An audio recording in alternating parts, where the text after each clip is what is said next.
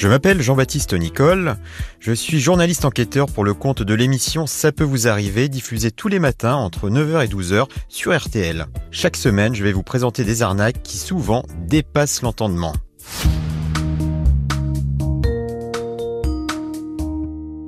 Aujourd'hui, nous nous rendons du côté de Saint-Claude dans le Jura pour nous intéresser à une association. Cette association s'appelle Nausicaa Combat sa leucémie. Nausicaa est le prénom d'une petite fille décédée malheureusement de cette terrible maladie du sang.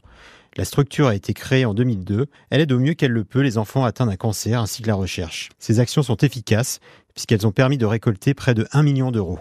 Alors pourquoi vous parlez de cette association? Tout simplement parce que le journal Le Progrès nous apprend qu'elle se retrouve en procédure avec une société de vente de matériel médical.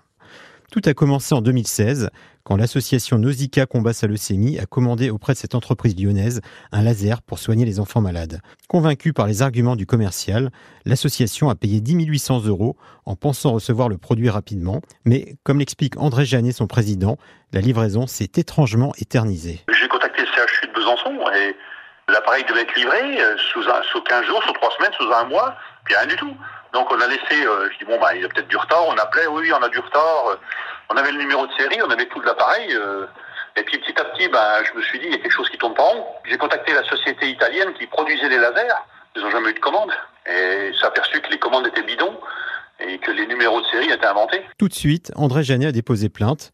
Puis, il a pris un avocat pour tenter de récupérer les fonds. Mais rien à faire. Et pour cause, son association ne serait pas la seule victime dans cette affaire. Des kinés, des médecins et d'autres hôpitaux n'ont eux non plus jamais reçu le laser commandé.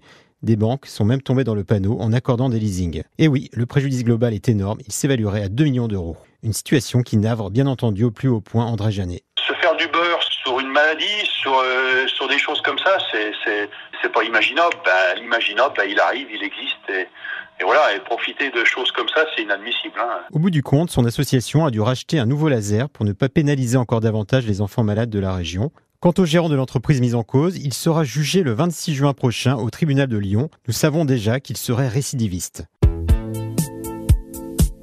Voilà, c'était Jean-Baptiste Nicole. Je vous retrouve la semaine prochaine pour vous raconter une nouvelle arnaque.